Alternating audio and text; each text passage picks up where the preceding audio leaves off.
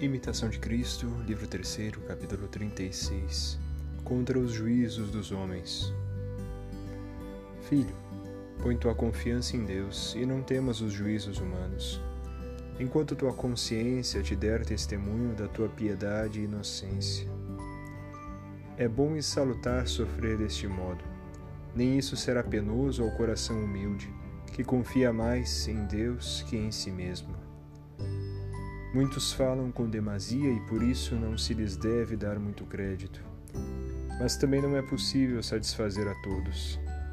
Ainda que Paulo se empenhasse por agradar a todos no Senhor, fazendo-se tudo para todos, contudo fez pouco caso de ser julgado no tribunal dos homens.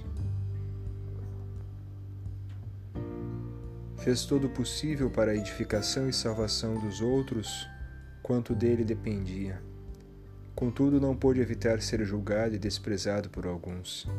Por isso, pôs tudo nas mãos de Deus e tudo, que tudo conhecia, e defendeu-se com paciência e humildade contra as línguas maldizentes dos que inventavam maldades e mentiras e as espalhavam a seu bel prazer.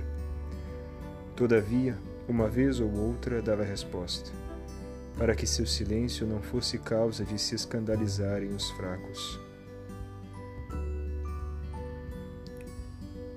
Quem és tu, que temes um homem mortal? Hoje existe e amanhã já não aparece. Teme a Deus e não temerás as ameaças dos homens. Que mal te pode fazer um homem com palavras e afrontas, mais se prejudica a si mesmo do que a ti, e seja quem for, não poderá escapar do juízo de Deus. Põe os olhos em Deus e não contentas, tendas com palavras de queixa.